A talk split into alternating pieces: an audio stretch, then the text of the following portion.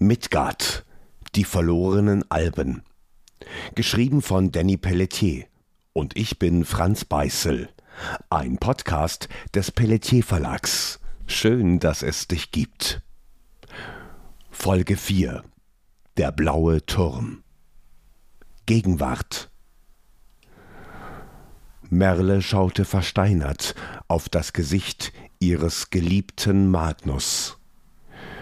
Das grüne Feuer zeigte ganz deutlich den König des Südens, dessen Körper von schweren Schnitten übersät war. Entsetzt schlug sich Merle ihre Hände vor das Gesicht und ihr Herz bebte. Konnte das möglich sein? War Magnus etwa? Nur langsam nahm die junge Albin die Hand von ihren Augen und die Gestalt von Magnus hatte sich verändert. Tandreu, Baldwin, Kagrem, immer wieder wechselte die Gestalt ihr Gesicht und langsam fasste Merle Mut. Sie wusste, dass etwas nicht stimmte. Sie zog ihr langes Schwert aus der Scheide und hielt es drohend vor die Illusion, und plötzlich erschien ein anderes Wesen ein nackter Oberkörper, überzogen von verschnörkelten Tattoos und einem bläulichen Gesicht. Seine spitzen Zähne blitzten auf, als die Gestalt böse lächelte. Loki, sagte Merle knapp, als sie den Gott des Schabernacks erkannte. Loki verschränkte seine muskulösen Arme vor seiner Brust und seine schwarzen Augen leuchteten unheilvoll. Was willst du von mir? Warum zeigst du dich? schnaufte Merle, die noch immer Fenir schützend vor sich hielt. Lokis Blick ruhte auf der mutigen Alben, und langsam stieg er über den Abgrund. Er landete direkt vor Merle, die einen Schritt zurückwich. Du hast mich in meiner Halle besucht, also sollte ich eher fragen, was du möchtest. Lokis Stimme hallte laut von den Wänden wieder, und sein blaues Gesicht formte sich zu einem unheilvollen Lächeln. Ich will wissen, was mit Tenderlohn passiert ist. Warum ist die Stadt zerstört worden? Merle ließ den Asengott nicht aus ihren Augen, und in ihrer linken Hand hielt sie noch immer das Medaillon ihrer Mutter. Tenderlohn ist den Vorzeichen von Ragnarök zum Opfer gefallen. Die Stadt ächzte bereits seit Jahrhunderten im Schatten meines Vaters Odin, sagte Loki geheimnisvoll. Merle wusste, dass sie Loki nicht trauen durfte. Bereits im Süden von Midgard hatte dieser Gott Furchtbares angerichtet. Wo ist meine Familie? Mein Vater? rief Merle etwas lauter. Loki schien sich sehr über die junge Alben zu amüsieren. Er zuckte mit den Schultern und lachte böse. Sie sind nicht in Helheim. Ich denke, Sie sind auf der Flucht vor dem unnachgiebigen Fimbulwinter, hauchte Loki leise. Merle hatte genug gehört. Sie wusste, dass ein Gespräch mit dem Gott zu keinem Ergebnis führte. Sie selbst stellte für den Asen auch keine Gefahr dar, und sie kehrte ihm ihren Rücken zu. Du solltest deine Suche im blauen Turm fortsetzen, sagte Loki leise Merle wollte gerade etwas erwidern und drehte sich um, doch der Gott war verschwunden. Verwirrt steckte sie ihr langes Schwert zurück und kletterte durch die Halle nach draußen. Fafnir schlummerte inzwischen friedlich, und kleine Rauchschwaden schossen aus seiner großen Nase. Morphi saß noch immer an seiner kleinen Feuerstelle und blickte auf, als Merle zurückkehrte. Na, wat ihr gefunden? fragte er. Doch Merle wusste selbst nicht, was sie sagen sollte. Lokis Halle hatte in ihr nur für noch mehr Fragen gesorgt. Ich werde zum blauen Turm reisen. Vielleicht erfahre ich da, was mit meiner Stadt geschehen ist.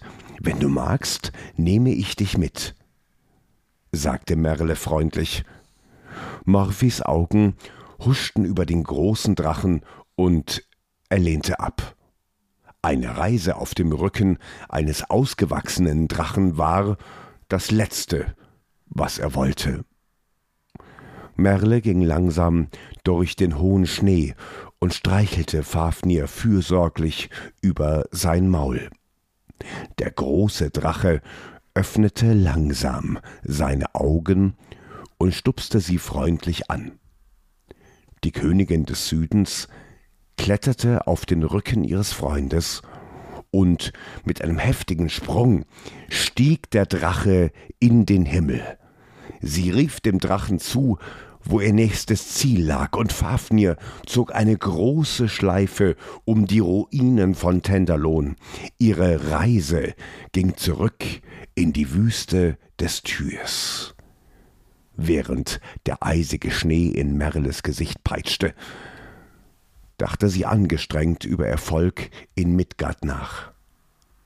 Sie konnte sich einfach nicht erklären, wie es zu dieser Katastrophe kommen konnte. Steckte vielleicht sogar Loki hinter dem Absturz der schwebenden Stadt?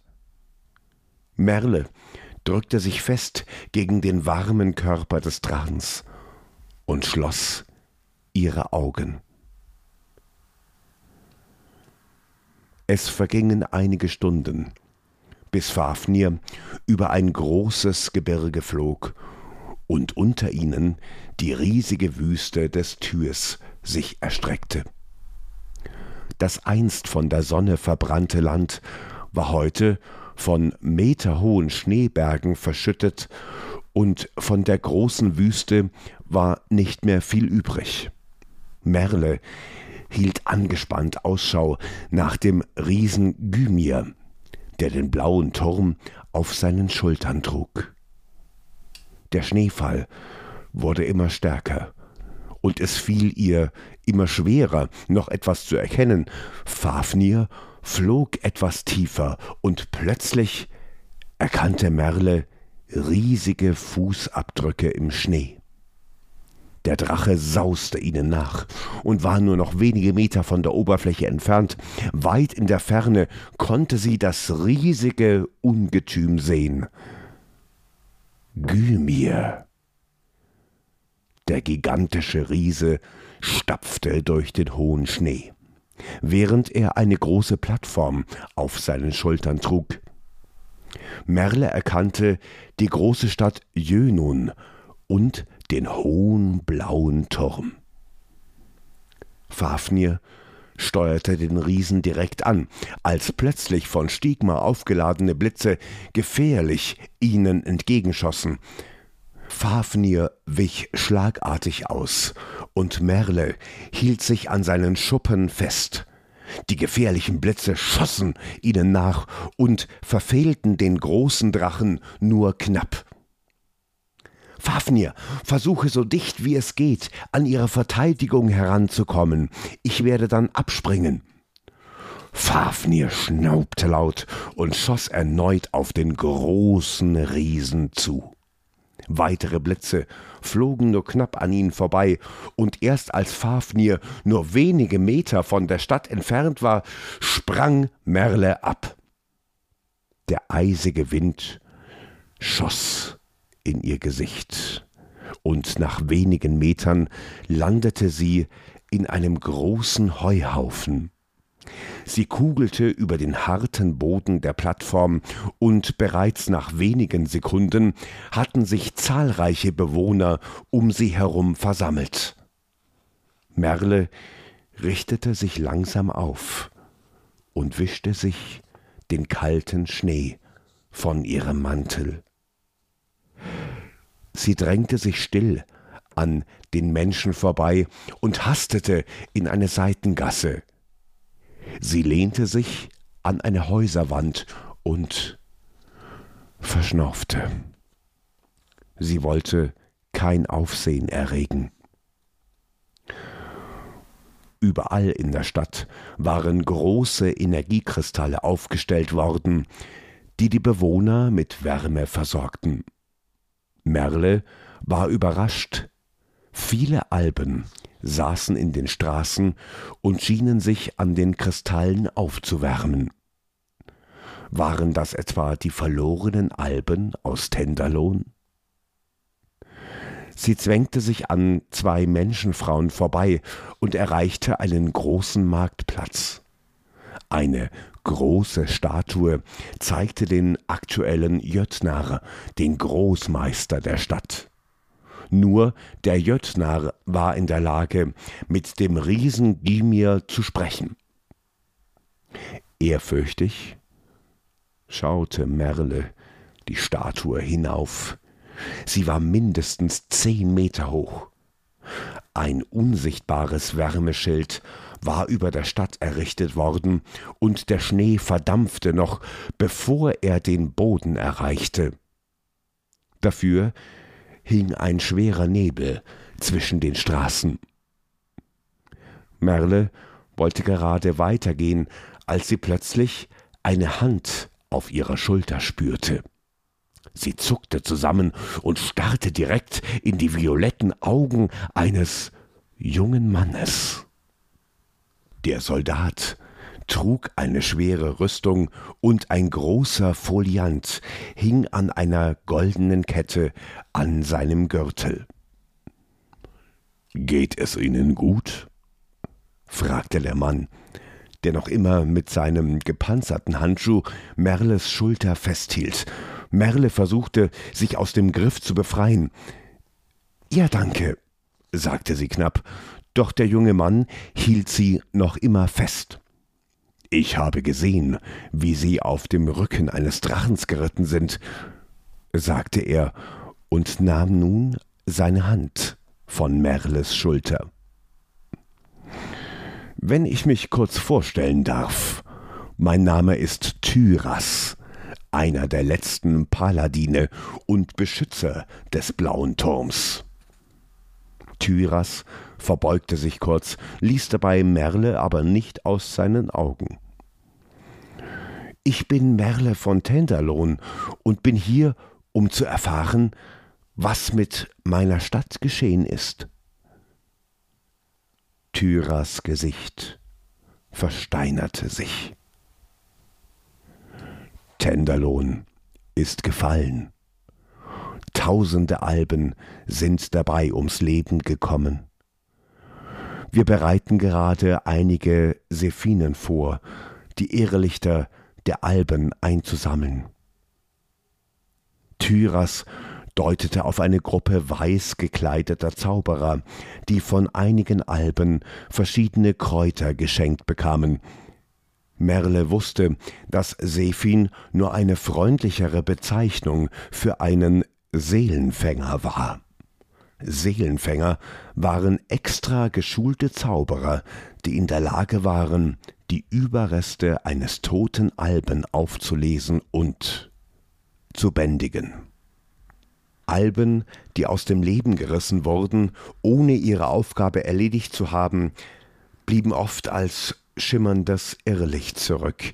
Dieses Irrlicht der toten Alben war konzentriertes Stigma, welches weiter bestand. Ich komme von den Ruinen von Tenderlohn und habe keine Irrlichter gesehen, sagte Merle ehrlich.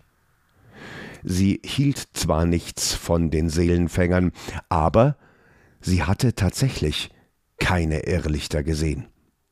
Nachdenklich streifte sich Tyras über sein junges Gesicht. Das ist eigenartig.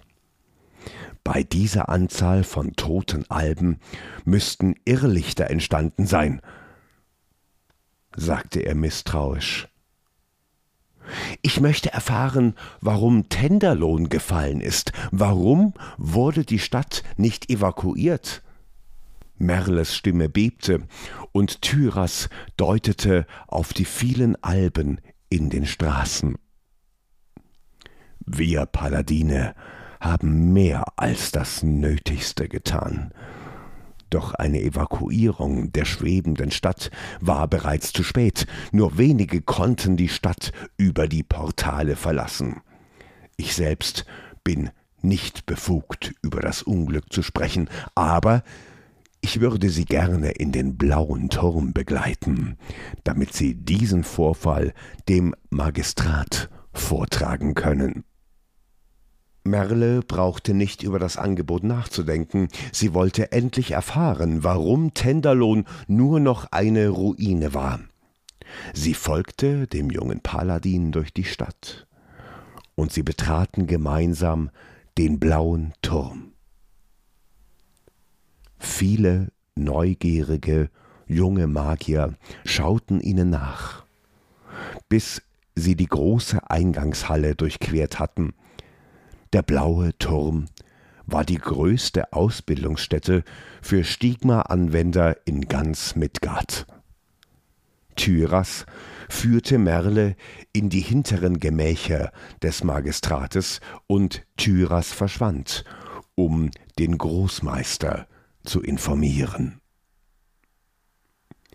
Während Merle angestrengt nachdachte, fiel ihr zuerst nicht auf, dass sie nicht alleine war. Ein dunkelblaues Geschöpf, gehüllt in einfacher Kleidung, fegte mit einem großen Besen über den Boden. Erst als er gegen Merles Fuß stieß, blickte sie auf. Ihre Augen trafen direkt die des Wesens, welches zusammenzuckte. Du, du bist ein Dunkelalp, oder? fragte sie unsicher. Der Dunkelalp duckte sich weg, sagte jedoch nichts. Ich tue dir nichts. Wie heißt du? fragte sie vorsichtig. Der Dunkelalp schaute auf und seine Ohren zuckten. Noctres, sagte er vorsichtig, und Merle verbeugte sich. Ich bin Merle von Tenderlohn. Bitte verzeiht, aber einen Dunkelalp habe ich noch nie in Midgard gesehen, sprach sie vorsichtig. Noctres schaute sich um und senkte seine Stimme. Ich, ich darf nicht sprechen zischte er leise. Merle verstand nicht recht, was die arme Kreatur meinte, und gerade als sie erneut etwas sagen wollte, ging die große Tür auf. Tyras kam zurück, und der Dunkelalp nahm wieder seine Arbeit auf. Der Jötnar wird sie persönlich empfangen, sagte Tyras, und sein Blick huschte über den Dunkelalp.